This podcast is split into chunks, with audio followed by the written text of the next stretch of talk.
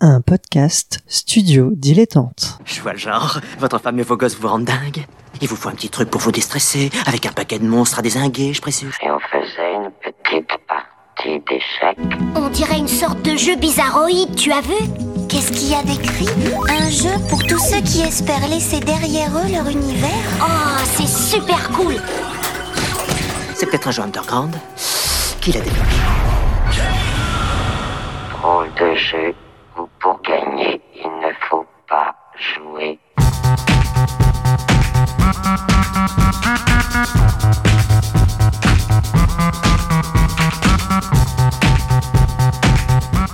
Bonjour à toutes et à tous pour ce nouveau numéro spécial de Ludologie. Pour la troisième édition consécutive, nous avons le plaisir de partager avec vous les tables rondes et conférences qui se sont tenues au Stunfest, Festival des cultures vidéoludiques de Rennes.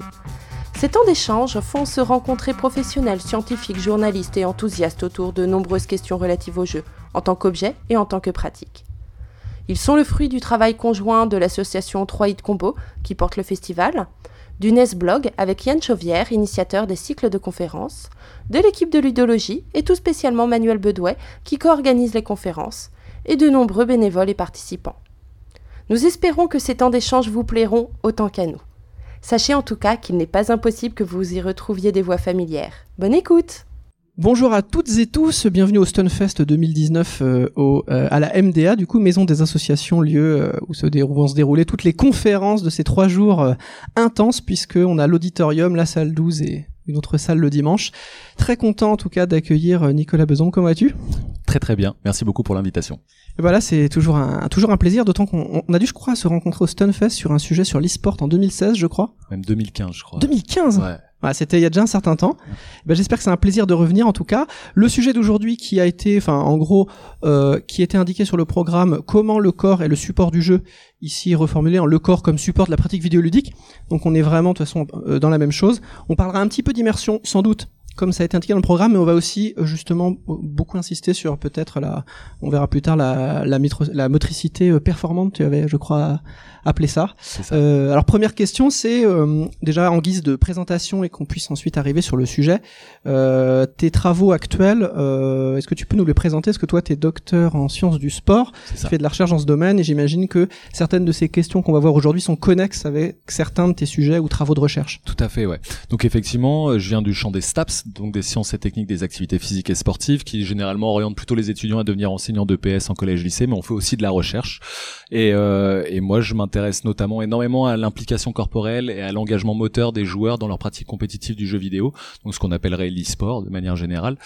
Euh, et puis euh, après, j'ai énormément d'autres thématiques de recherche sur lesquelles euh, bien évidemment je travaille, que ce soit la diversification des publics euh, dont on traitera demain euh, euh, aussi, euh, que ce soit l'institutionnalisation de la pratique e-sportive par les pouvoirs publics et les organes traditionnels de gouvernance du sport, ou encore l'influence de la pratique compétitive sur les comportements des joueurs, que ce soit à la fois les comportements agressifs ou les comportements socialisants. Donc voilà, j'essaie de manière générale d'avoir une approche très sociologique mais aussi systémique sur ce qu'est la pratique compétitive du jeu vidéo et de retranscrire l'expérience sportive des joueurs engagés dans cette pratique. Et déjà, pour commencer, euh, par rapport au sujet, le, comment ce corps, il est perçu? Parce qu'effectivement, on a le, le joueur ou la joueuse avec son corps, éventuellement euh, un ou des périphériques de contrôle et le jeu.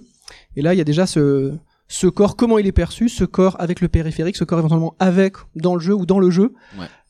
Alors, ce qui est hyper intéressant, c'est que quand on vient du monde du sport, effectivement, euh, le corps est l'outil de travail dans le monde sportif, et donc euh, euh, il y, a, y a une vraie distinction entre la façon dont est perçu le corps dans les dans, dans, dans le sport et dans le jeu vidéo. Et euh, là, je me suis plutôt centré sur le jeu vidéo, et c'est vrai que quand euh, euh, quand je parle d'imaginaire euh, populaire, euh, c'est vraiment le, le sens commun, et pour les personnes qui seraient non initiées à la pratique du jeu vidéo, elles voient souvent finalement euh, que bah, dans le jeu vidéo, c'est une activité d'intérieur et qui est on va dire peu propice à l'effort physique. C'est d'ailleurs quelque chose qui est de plus en plus reproché, ou en tout cas qui est mis en avant par les détracteurs de l'e-sport. C'est le fait que bah on est assis devant un écran et que, euh, en tout cas pour ces personnes-là, il n'y a rien de très sportif et de très engageant euh, corporellement.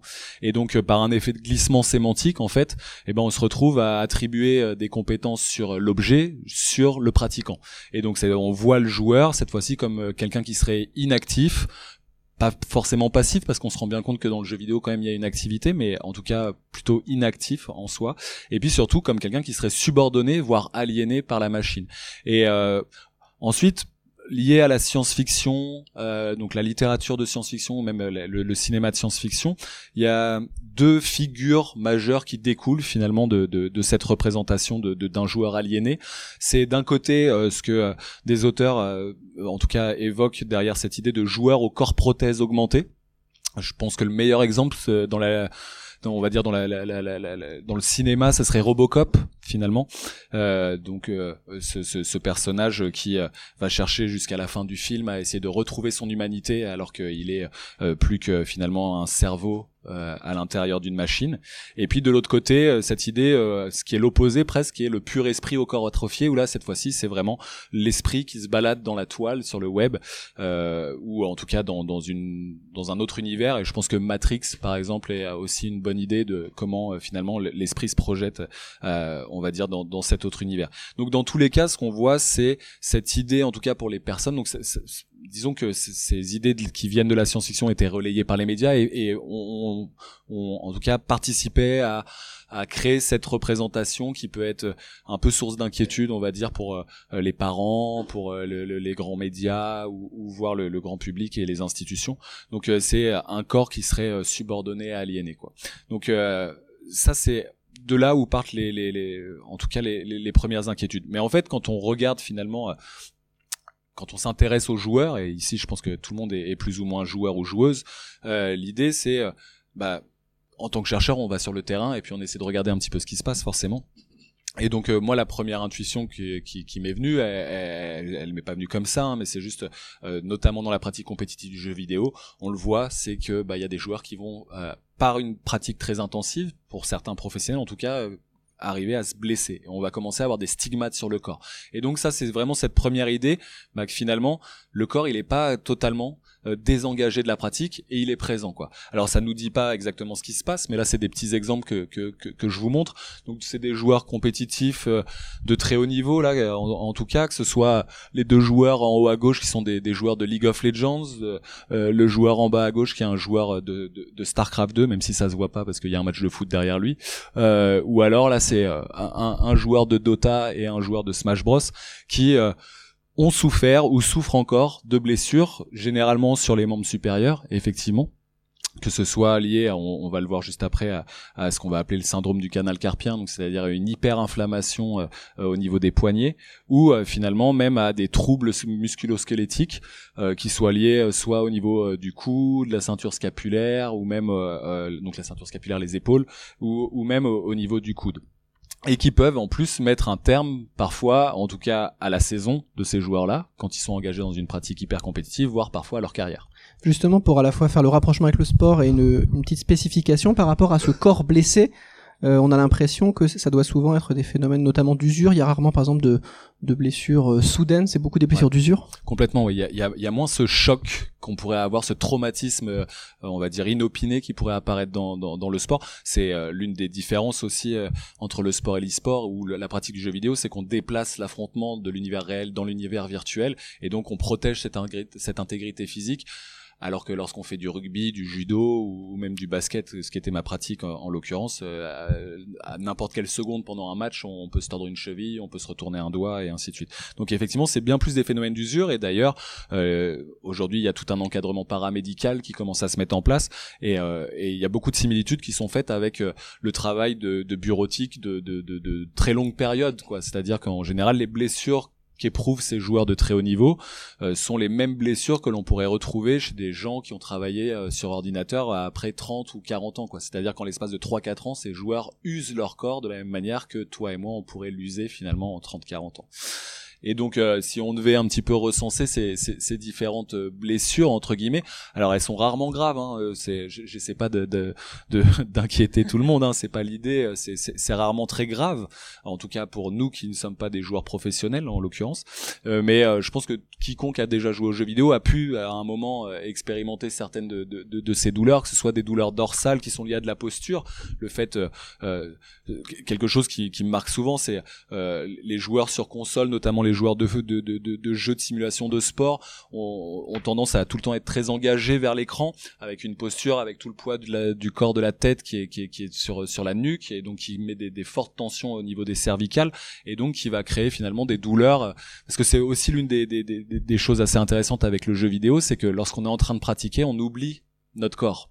C'est-à-dire que le nombre de fois, je pense que tout le monde ici a pu se rendre compte, on est engagé dans une partie, la partie soit on meurt, soit il y a une cinématique, donc un temps de chargement ou quoi que ce soit, et tout d'un coup on fait ah mais merde en fait j'ai envie de pisser, ah mais mince en fait j'ai oublié de manger, et c'est là où on reprend conscience de son corps lorsque la partie nous laisse le temps un petit peu de nous reconcentrer sur nous-mêmes, sinon le jeu vidéo on finit par oublier son corps. Donc euh, quand on est engagé, on se rend pas compte forcément qu'on a mal, et c'est après coup qu'on se rend compte qu'on a mal. Donc des douleurs, au niveau des, des, des donc musculo-squelettiques au niveau de la, de la posture, des inflammations, on en parlait au niveau du poignet, des doigts, donc ce syndrome du canal carpien.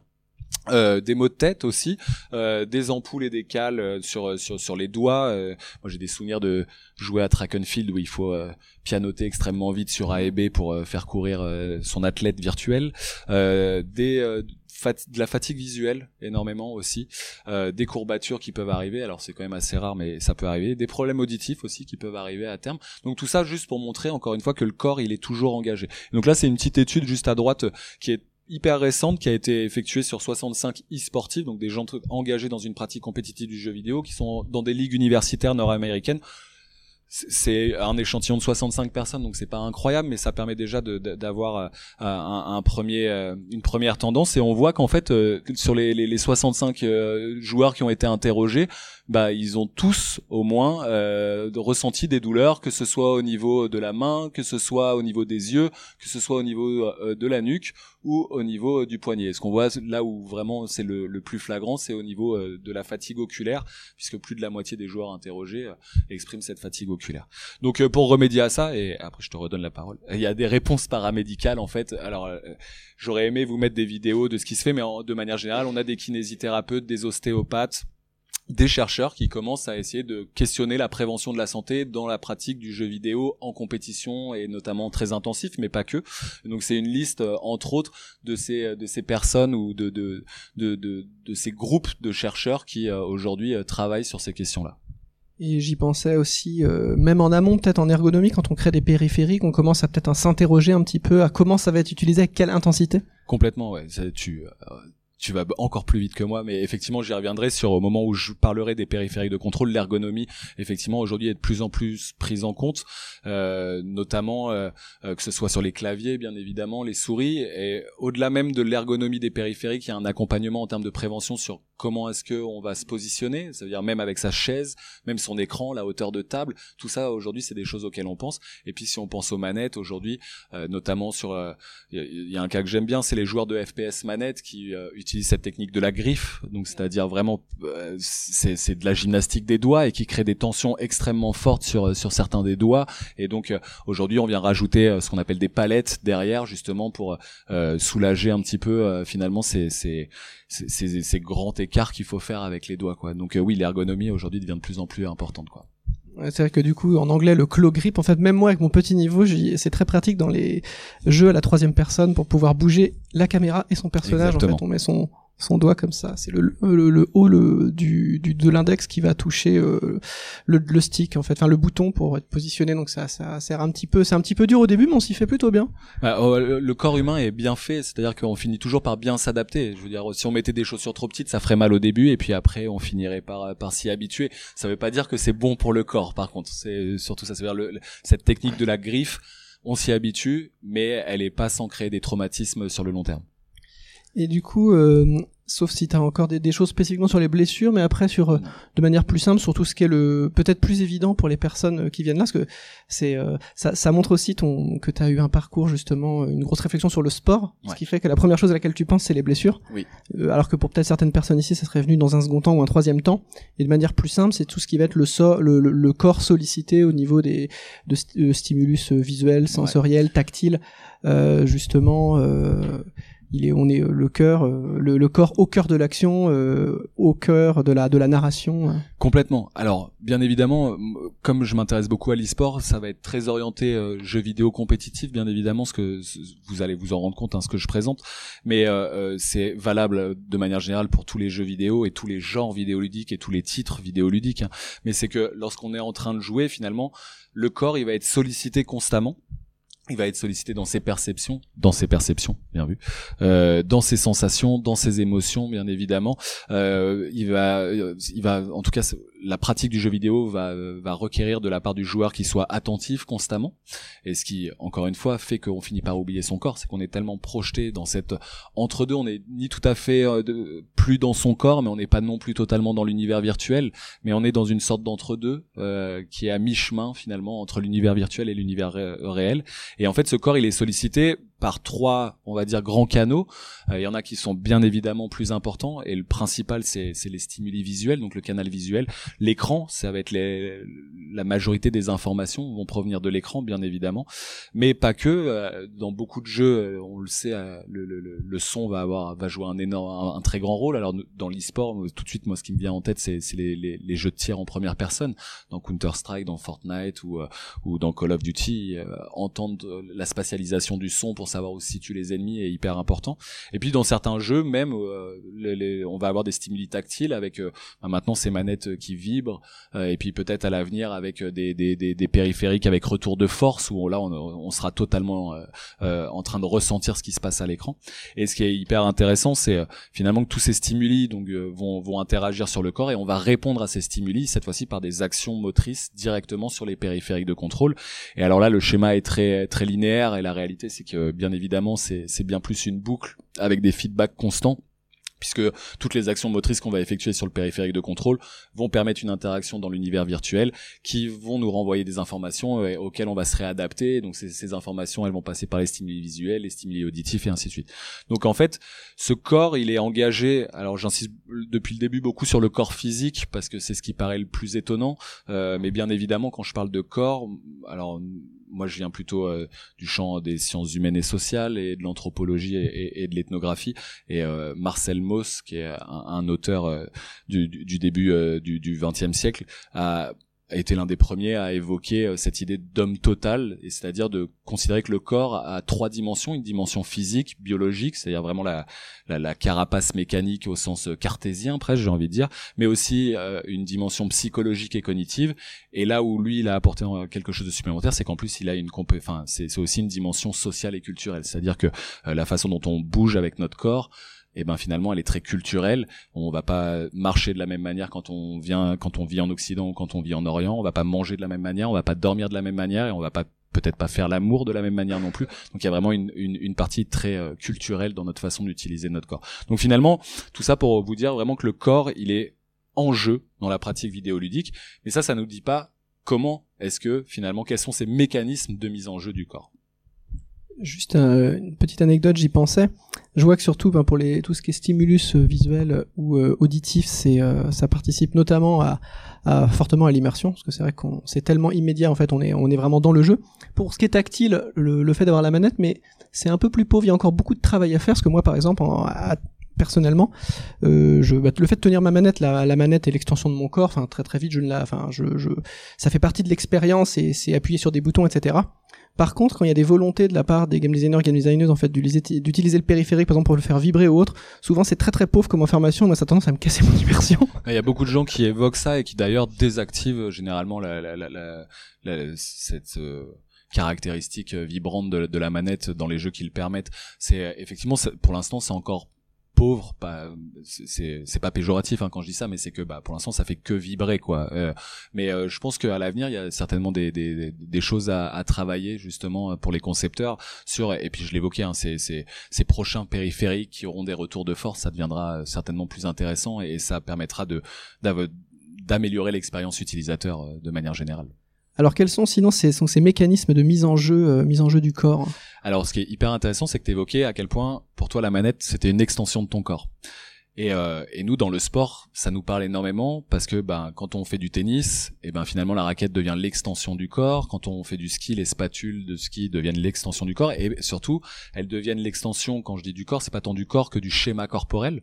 Et euh, en fait, c'est une extension du corps perceptif jusque dans euh, l'environnement matériel. C'est-à-dire que quand je vais euh, frapper au tennis, je vais ressentir la puissance de la balle à travers le cordage, le tamis, et euh, je vais être capable de ressentir à, travers ça. Quand je vais faire du ski, je vais ressentir la qualité de la neige à, travers mes spatules. Je vais sentir si c'est plutôt de la poudreuse, plutôt du verglas, plutôt de la neige mouillée. Quand si, ceux qui font du kayak, on, on le sait bien, on conduit, enfin on, on, navigue avec les fesses. En fait, on ressent les courants sur les fesses. Et pour tous ceux qui conduisent, bah, en fait, on s'en rend bien compte, c'est que bah on conduit aussi avec ses fesses et que la voiture vient s'étendre dans notre schéma corporel et que lorsque vous passez euh, d'une petite Twingo à un camion euh, de 3 tonnes, bah pour le garer, c'est plus tout à fait la même chose parce que vous avez plus c'est plus euh, la même extension quoi. Et donc ça c'est quand c'est un environnement qui est matériel, ça veut dire qui est palpable, qui est vraiment ouais, palpable quoi. Avec le jeu vidéo, c'est ça qui devient intéressant, c'est que il y a à la fois des composantes matérielles et puis des composantes immatérielles, c'est l'univers virtuel. Donc euh, comment est-ce que on incorpore finalement euh, la dynamique d'un jeu vidéo? Ça, ça devient intéressant. Donc en fait, ça se fait en trois étapes. Alors c'est pas c'est pas que mes travaux, ça a beaucoup inspiré des travaux de Mélanie Roustan, qui est une anthropologue qui a beaucoup travaillé sur l'environnement matériel. Euh, je, l'ai pas mis, mais euh, voilà, Mélanie Roustan. Et donc la, la première chose, donc c'est comme je disais, il y a à la fois un environnement matériel et un environnement immatériel. Donc la première chose, c'est d'incorporer finalement cet environnement matériel. Donc que cette manette devienne l'extension de tes mains.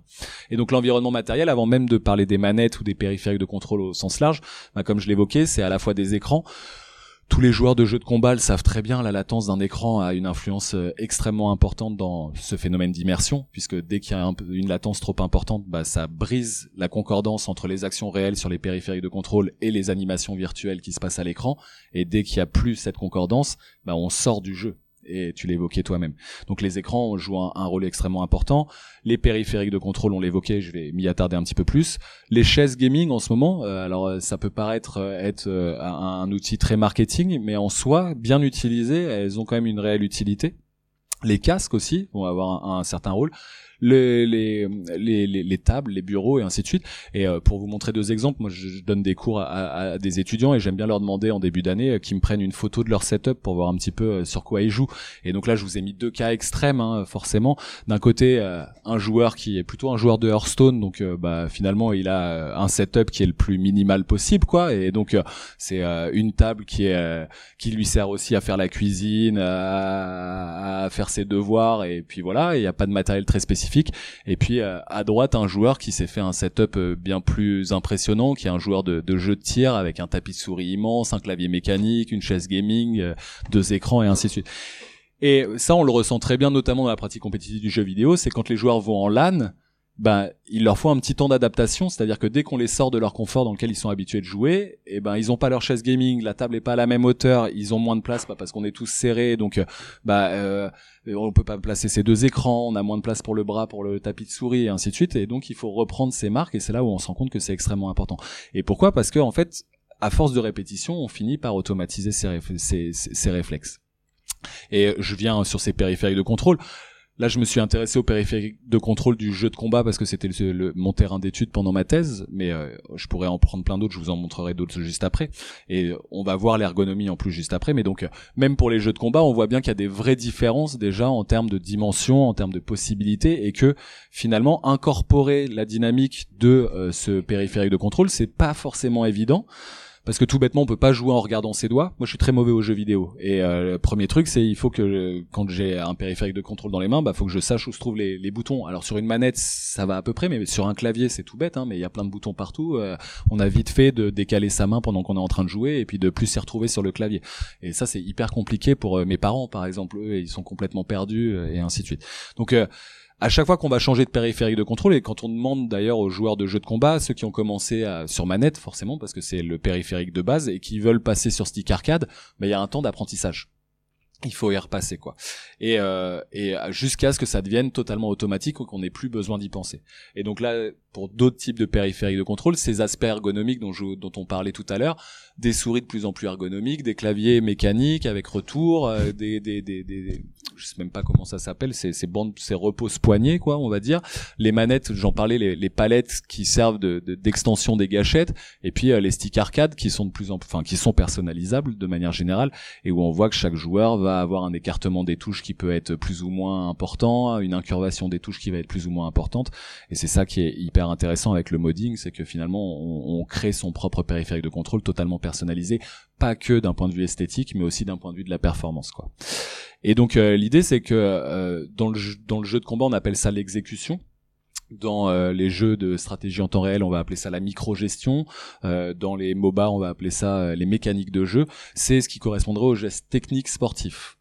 C'est-à-dire, c'est euh, la même chose que de faire une roulette au football, de faire un dunk au basketball, de faire un osotogari au judo. Et ben finalement, cette exécution qui est au centre même de la, pratique vidéoludique du jeu de combat, et ben c'est l'équivalent de ce geste technique. Et donc, si on devait lui donner une définition, euh, c'est cette capacité à réaliser de manière optimale les combinaisons de touches, donc les inputs qui vont contrôler le combattant virtuel, donc cet avatar. Et alors, juste pour vous donner des idées, ça c'est des des, des, des verbatims de joueurs euh, qui sont il y en a, certains de serveurs bâtis, des joueurs sont là en train de d'être en compétition ce week-end. Et donc il y a vraiment cette idée d'apprentissage par répétition. Là, le premier nous dit, euh, je faisais plus d'heures de training mode à travailler mon exécution, à répéter des combos, ce qui est un peu rébarbatif. Donc en plus il y a cette idée de travail qui est toujours intéressante dans cette idée de digital labor. Et puis c'est plus amusant de jouer contre quelqu'un que de simplement répéter des gammes. Mais je me forçais à réussir dix fois d'affilée le combo que je voulais faire, à répéter les dix ouvertures possibles, etc. Et si je n'y arrivais pas à faire les dix fois d'affilée, eh bien je recommençais. Il y a vraiment cette idée de apprentissage par répétition jusqu'à ce qu'on l'automatise en player 1, en player 2, euh, c'est-à-dire à gauche, à droite et ainsi de suite.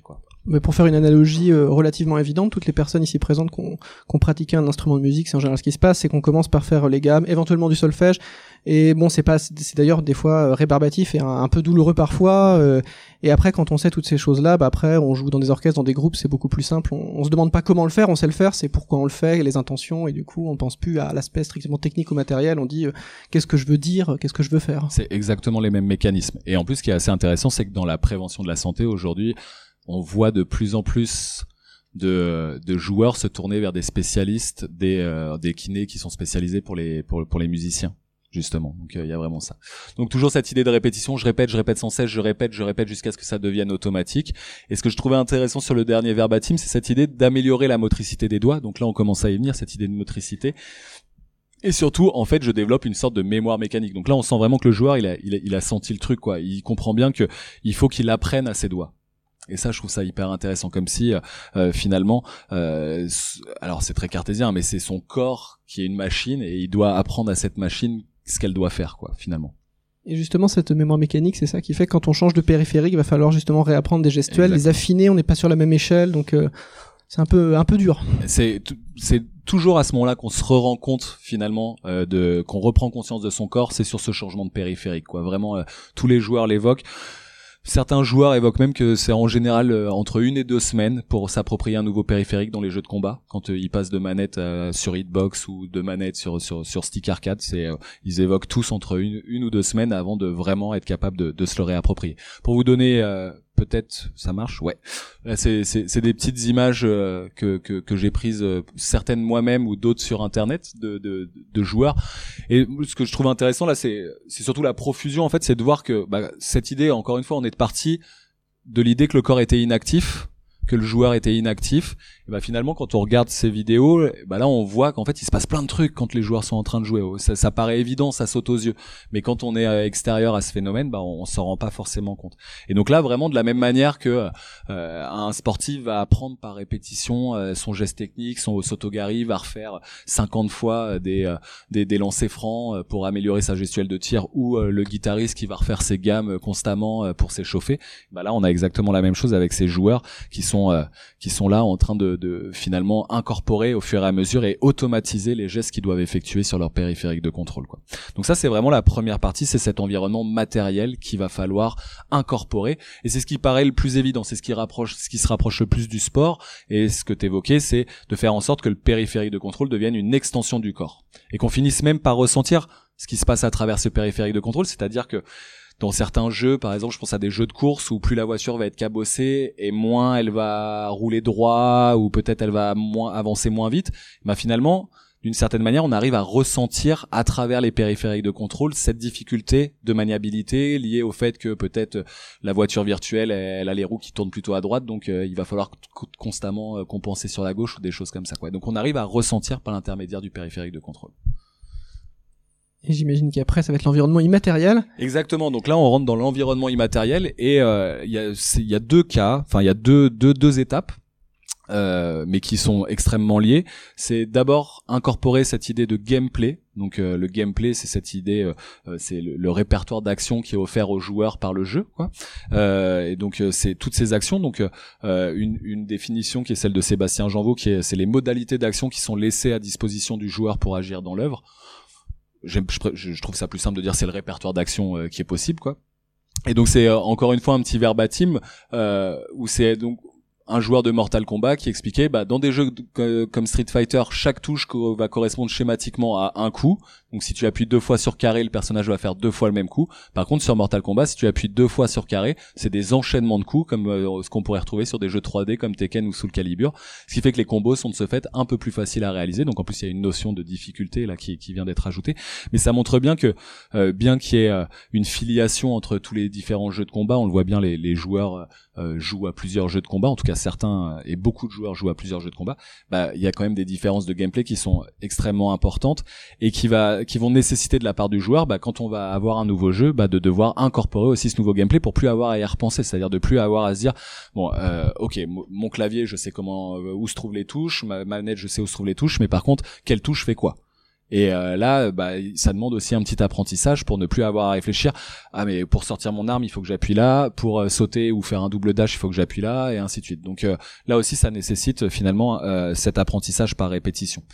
Et ça, c'est juste pour vous montrer. Ça, c'est juste les jeux vidéo qui sont pratiqués en compétition. C'est loin d'être exhaustif, mais c'est pour vous montrer en fait finalement l'ensemble des possibles. C'est-à-dire qu'en fait, il y a autant de gameplay différents qu'il y a de jeux et même après je vais rentrer euh, il y a autant de gameplay presque a de personnages. C'est surtout ça qui va devenir intéressant. Mais euh, c'est que bah il y a plein de choses à apprendre avec le jeu vidéo et plein euh, à chaque fois c'est un nouvel apprentissage d'un nouveau gameplay et donc d'un nouveau répertoire d'action quoi. Et donc c'est hyper riche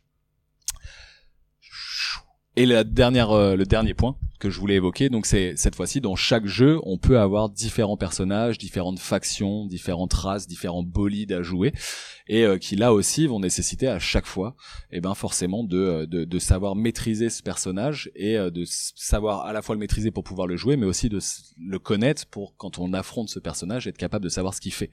là c'est un petit exemple avec Mortal Kombat puisque c'était mon terrain d'étude sur le Mortal Kombat X et XL donc là, il y a, si je me souviens bien, 33 personnages, trois variations par personnage, ça fait 99 gameplays euh, différents.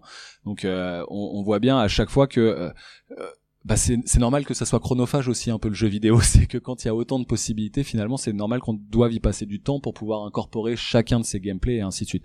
Et si on, pousse encore plus loin, League of Legends, c'est plus de 150 personnages qu'il faut connaître et ainsi de suite. Donc ça fait beaucoup, beaucoup, beaucoup de choses un certain temps avant d'avoir un certain feeling, enfin vraiment ressentir le personnage. C'est euh. et alors euh, juste t'invite juste peut-être à aller plus vers ta conclusion pour qu'on puisse poser, euh, de, faire interagir la salle puisqu'on a déjà dépassé les 30 minutes. Donc on va vers la conclusion et comme ça on va vous passer la parole dans la salle. Oui. Euh, ma conclusion c'est surtout de montrer que finalement donc le corps il est pas totalement externe ou en tout cas que la pratique du jeu vidéo elle est pas désincorporée. En fait c'est surtout ça et qu'elle est surtout médiatisée alors c'est pas moi qui le dis, hein, c'est Manuel Boutet qui, qui l'a maintes et maintes fois euh, montré dans ses travaux de recherche, mais euh, je, là ça le met bien en valeur, je trouve, et que en plus dans la pratique du jeu vidéo en compétition, le corps n'est plus seulement le, support, mais qu'en plus la motricité, donc le fait de bouger et d'interagir sur ces périphériques de contrôle, cette motricité performante, eh ben elle devient même parfois la finalité euh, du jeu. C'est-à-dire c'est même plus le- que le support, ça en devient la finalité.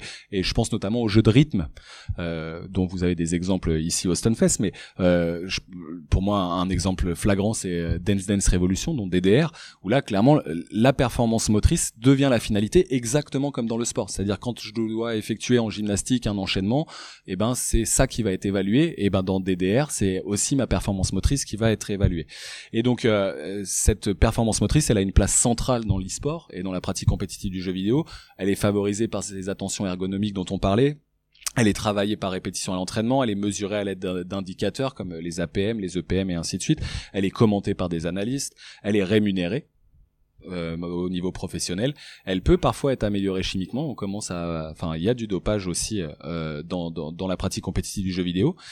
Et puis, elle est tellement importante que, comme on le disait, elle est, elle est nommée, quoi. C'est-à-dire, on lui donne des noms à cette, à cette dextérité, à, à cette capacité technique, que ce soit le skill dans les jeux de tir, les mécaniques dans les MOBA, l'exécution dans le jeu de combat, la microgestion dans les RTS, et de la même manière qu'on va louper un geste technique dans le sport, et ben là aussi dans l'e-sport on peut louper ses gestes techniques, on peut être pas bon avec ses doigts, ou en tout cas rater son geste technique.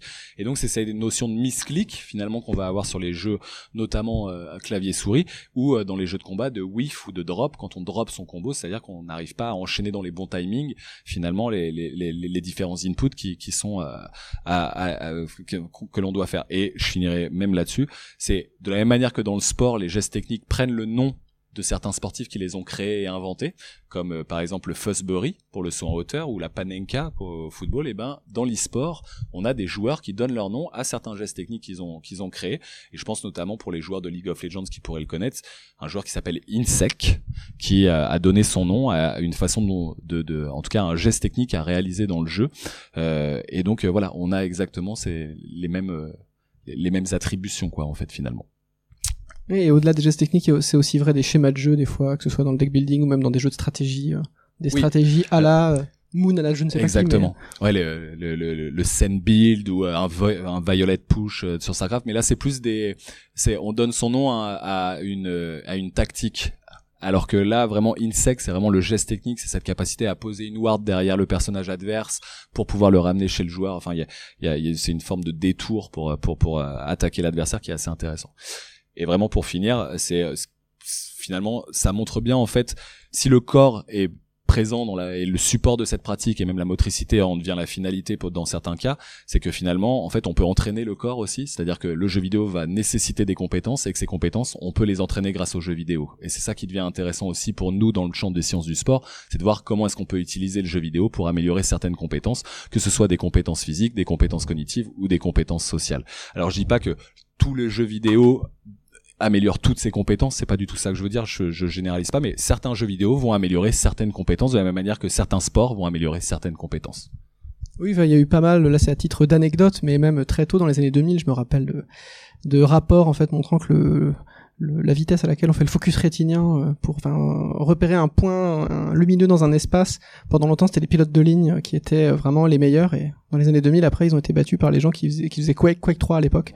Enfin tout ça pour dire en gros voilà, entraînement très très très très spécifique.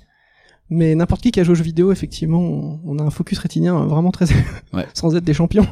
Non mais c'est ça. En plus cette étude là donc, que tu évoques c'est celle de Daphné Bavelier donc qui est chercheur à, à l'UNIL en psychologie cognitive. Et ce qui est hyper intéressant c'est qu'elle a travaillé sur des jeux de tir qui sont d'habitude plutôt utilisés pour traiter de la violence enfin des contenus violents des jeux vidéo. Et pour une fois on utilise des jeux de tir pour montrer que ça a un impact bénéfique ou une influence bénéfique sur le corps ce qui est, euh, va à l'encontre un petit peu de la, ch- de la façon dont ils sont utilisés d'habitude dans la recherche. Donc euh, doublement riche. Est-ce qu'il y a des personnes ici présentes qui auraient des, des questions ou des remarques? Il y a un micro qui peut circuler euh, dans la salle. Et euh, voilà. Donc n'hésitez pas à lever la main. Ah.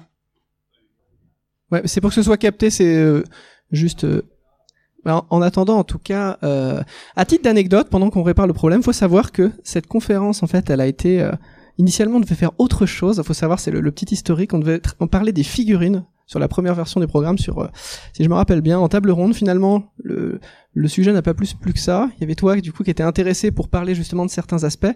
Et petit à petit, à force de, de discussion, il s'est transformé en, on va parler des périphériques et du corps finalement comme support de, bah, de l'immersion, finalement de la, de la, de la pratique euh, finalement euh, euh, motricité peu. performante. Je vais euh, commencer ma question par une petite anecdote que peut-être vous connaissez peut-être.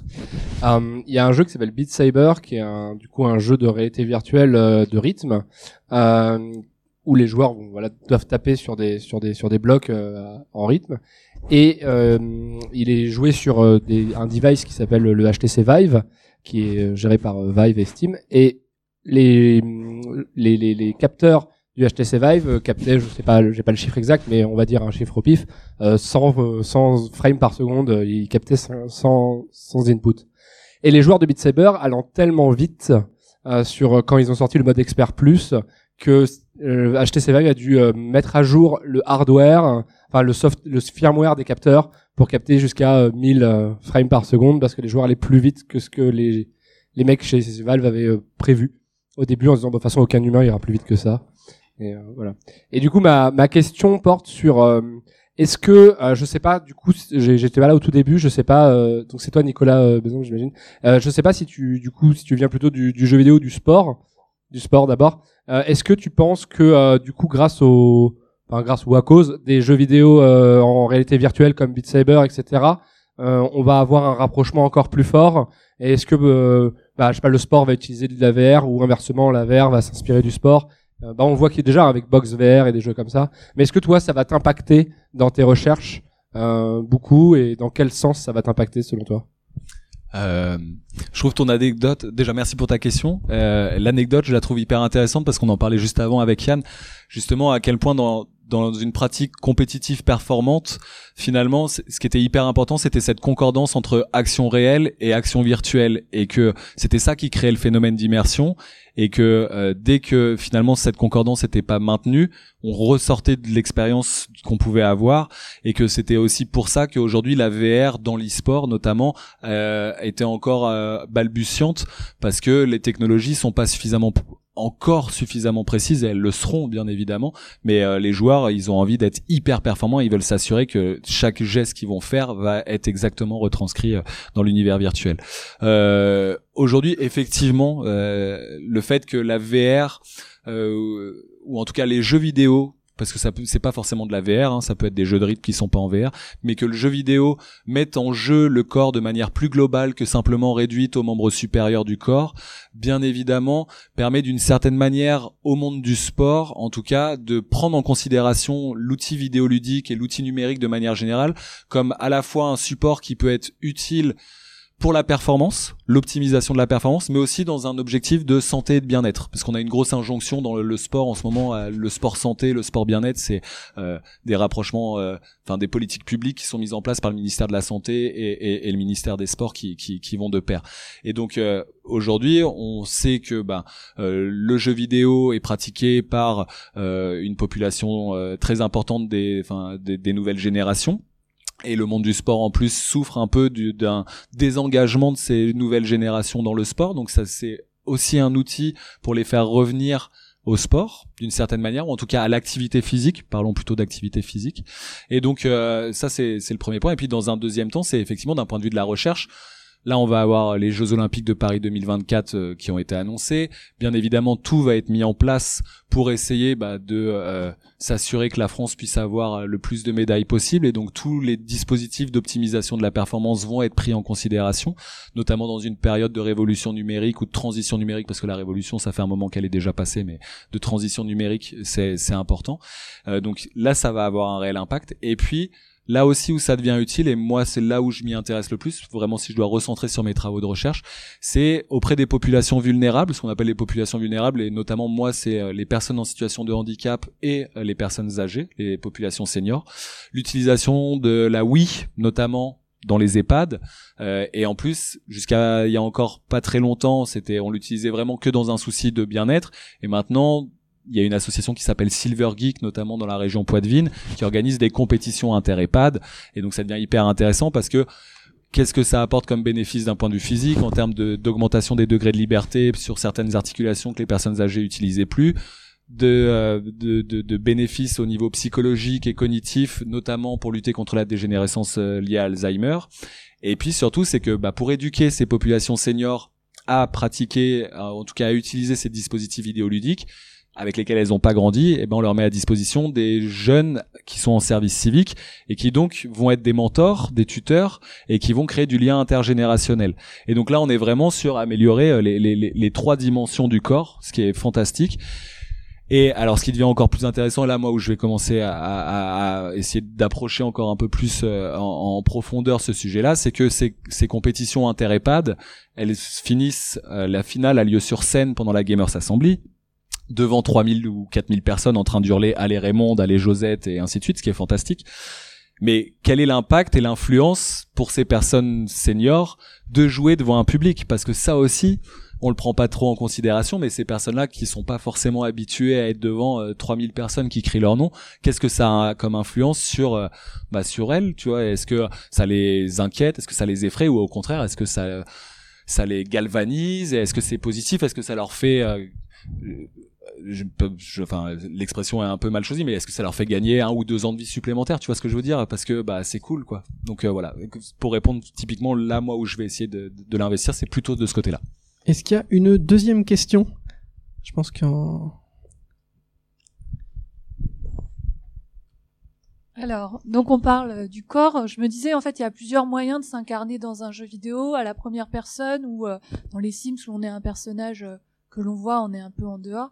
Euh, quelles conséquences ça a sur ces différentes composantes physiques, cognitives? Est-ce qu'il y a, quand on s'incarne à la première personne, est-ce que ça veut dire qu'on a plus d'investissement? Et est-ce que ça a un effet aussi, parce que tu parlais d'absorption, est-ce que ça a un effet aussi sur l'absorption, euh, la, la position que tu vas prendre en fait dans un jeu vidéo? Est-ce que tu as des études là-dessus? Euh, malheureusement non. Je, je préfère même pas m'avancer. Je je sais pas. Je pense qu'il y a des études qui ont été menées sur le sujet. J'en, ça, je serais étonné qu'il n'y en ait pas eu sur cette différence, notamment en termes d'immersion à la première personne ou d'immersion en troisième personne ou d'immersion omnisciente aussi. Pour moi, enfin, je vois trois trois degrés. Peut-être je me trompe. Peut-être s'il y en a plus, euh, on pourrait en- avoir une granularité plus importante. Mais je vois première, troisième et omniscient. Euh, je suis persuadé que ça ça a une incidence, mais j'ai pas d'études et moi c'est pas ce que ce que j'étudie. Donc euh, je préfère même pas m'avancer à dire quoi que ce soit là-dessus. Et même sur l'absorption, euh, je je saurais pas te dire euh, très honnêtement. Je suis désolé. T'as envie de, te- tu sais toi Samuel, t'as des trucs à dire. Je m'en doute un peu. Ouais, peut-être. ouais. Je mène des études aussi euh, sur l'e-sport. Et euh, plutôt ce que j'observe par des photos, un corpus de photographie des joueurs en situation de, de jeu, c'est que qu'importe que ce soit TPS, euh, FPS ou euh, un jeu de cartes, en fait, euh, comme Hearthstone ou Magic, euh, ce qui est important, c'est plus une notion d'intensité de la pratique. Enfin, euh, du coup, est-ce qu'il y a un temps de chargement, un temps de jeu Euh, Est-ce que le joueur sait qu'il a déjà perdu la, la partie ou pas?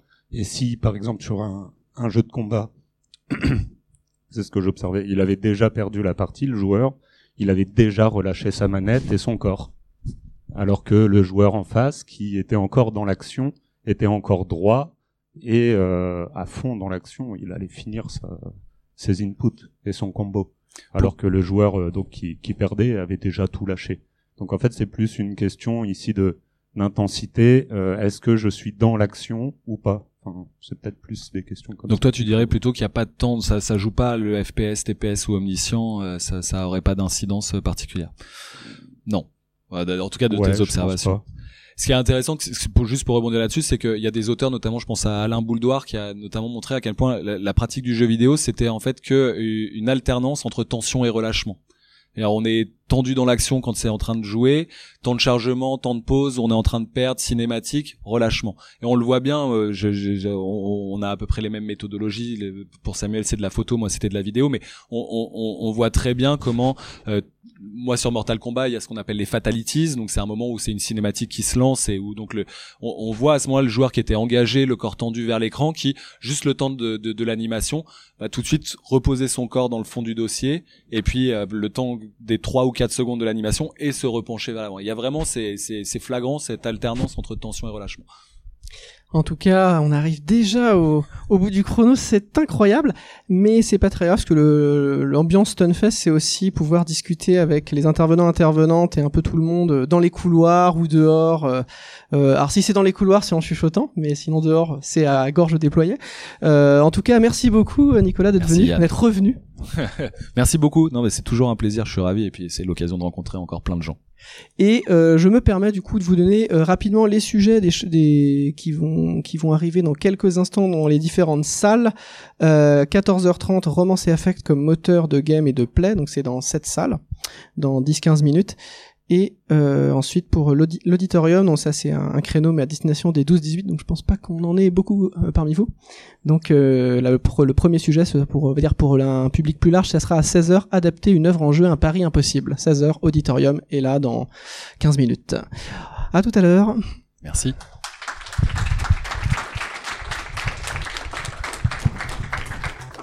Merci d'avoir suivi ce podcast. Si vous l'avez aimé, et si vous aimez les contenus que nous proposons, n'hésitez pas à le noter et à poster un commentaire sur votre plateforme de podcast habituelle. Vous pouvez aussi nous suivre sur Facebook et Twitter. En tout cas, on se retrouve très vite pour un nouveau numéro. Et d'ici là, n'oubliez pas de jouer